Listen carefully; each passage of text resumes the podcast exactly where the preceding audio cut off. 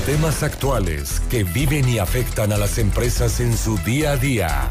Los noticieristas presentan Mesa de Negocios con el ingeniero José Ernesto López Ceniceros.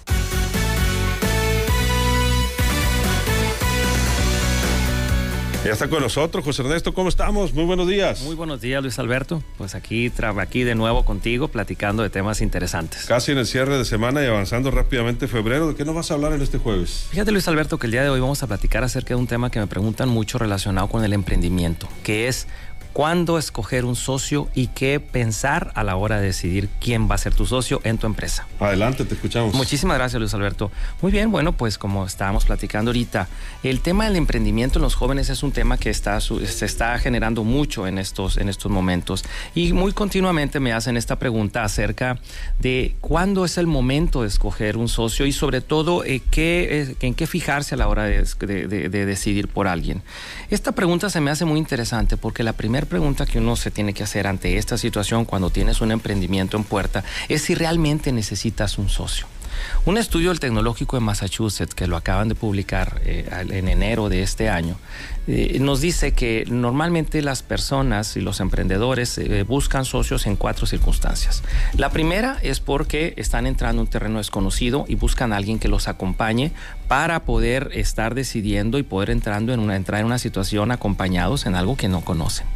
La segunda es porque el emprendedor sabe que no conoce ciertas partes de los procesos y necesita a alguien que lo pueda hacer fuerte para poder salir adelante en, esas, en, en esos procesos o en esas partes del negocio que él no conoce. La tercera es por tener a alguien que le ayude a planear su empresa e irla desarrollando conforme va creciendo. Y la cuarta es, es cuando necesita a alguien que aporte dinero o capital para poder trabajar con él y poder crecer su negocio. Si en esas circunstancias tú consideras que necesitas un socio, te recomiendo que consideres los siguientes puntos a la hora de definir cuál va a ser o quién va a ser para evitar al máximo la posibilidad de las cosas, que las cosas salgan mal con él y sobre todo con tu empresa. Primero que nada, es importante que busques que tu socio te complemente las habilidades para manejar una empresa. Si tú eres bueno para vender, pues que él sea bueno para administrar o si tú eres buen administrador, que él sea bueno para producir o para distribuir o para instalar. El segundo punto es que es importante que te fijes que compartan la misma visión de cómo hacer los negocios. Me refiero a la forma de tratar a los proveedores, a la forma de tratar a los empleados, a la forma de pagarle a, los, a, las personas que les compran materia prima. ¿Por qué? Porque parece que no, pero hay personas que tienen diferente forma de hacer las cosas. Hay unas personas que les gusta llevar los créditos al límite, incluso estar debiendo permanentemente porque es una forma de ahorrar dinero. Hay otras personas que no. Y dependiendo del tipo de tu negocio, pues es importante que los dos estén en la misma frecuencia de cómo manejar sobre todo los recursos de la empresa. Otro punto que te recomiendo que, pongas atención es que tu socio no tenga deudas. No es fácil estar enfocado en un negocio cuando, cuando alguien lo están persiguiendo para cobrarle bancos, tarjetas y, deudas anteriores y pues eso no garantiza que tu socio se enfoque 100% en tu, en, tu, en tu negocio y sobre todo lo que esté lo que estás necesitando. El, tercer punto que te quiero recomendar es que te fijes que la persona con la que te vas a asociar sea una persona exitosa en lo que ya hace. Es muy difícil que tú traigas una persona que no logra resultados en otra área y lo haga en sociedad contigo. Por lo tanto, eh, fíjate en ese detalle, qué tan bueno, qué tan exitoso es en emprendimientos que él tiene para que te ayude realmente a sacar tu, tu emprendimiento adelante. ¿Okay? Y es importante también que, tu socio esté en la misma etapa de vida. Eh, eh, sobre todo en la forma de pensar, en la edad, en la familia, en la cantidad de hijos o que no tienen hijos, para estar en la misma velocidad y disposición tanto de tiempo y de esfuerzo. No es lo mismo es tener un socio que ya tiene muchos años, que tiene unos 60 años, que ya tiene su vida hecha, que tiene una forma de vivir ya muy acomodada, y tú estés en una posición donde necesitas sacar adelante el negocio para poder comer. Eso los pondría en, en, una, en una diferencia muy importante en las velocidades y la forma de hacer las cosas. Es importante que las cosas queden claras y por escrito. Todo lo que va a hacer cada quien, las responsabilidades, los sueldos que va a recibir, la forma de repartirse las utilidades, cómo sería la liquidación en caso de que uno se quisiera ir es importante que esté por escrito. Exactamente.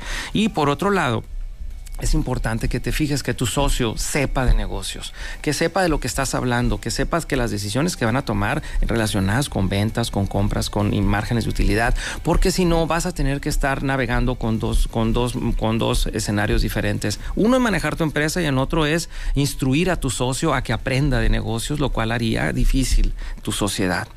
Evita la tentación de querer ayudar a un amigo o a un pariente en problemas invitándolo a tu negocio con la esperanza de que como él necesita el negocio, como él necesita dinero, le va a echar muchas ganas. No todos piensan como tú. Y en ese sentido es importante que tengas cuidado, que no uses tu, tu, negocio para tratar de usarlo como tabla de salvación para otras personas. Y por último, una recomendación. Las sociedades en partes iguales al 50% son difíciles de dirigir. Te recomiendo que siempre te quedes mínimo con el 60% de tu negocio antes de invitar a alguien y darle parte de ellos. Y hay una frase, como frase final, como siempre, Luis Alberto, que dice, piensa muy bien cuándo y a quién invitas como socio, ya que de todos los recursos que tienes para salir adelante, el más caro es el de tener un socio, ya que de por vida tendrás que compartir con él una parte de tu negocio y de tu vida. Pues atentos, ¿eh?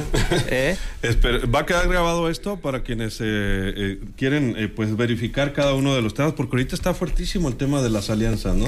De las sociedades. Así es, los emprendimientos. en los jóvenes. En los jóvenes están manejando muchos emprendimientos y es por eso que este tema está hecho especialmente para ellos, Luis Alberto, para que, para que lo consideren y ponerme a sus órdenes también, Luis Alberto, a ti y a todo el auditorio, para que me puedan contactar a mi WhatsApp 6677 516320 y sobre todo que cualquier detalle relacionado con, cómo hacer su empresa, cómo poder consolidarla, cómo poder escoger un socio, pues estoy totalmente a sus órdenes para ayudarlos. Y pues bueno, eh, mi nombre es José Ernesto López Ceniceros. Que tenga usted un excelente día. Gracias, José Ernesto.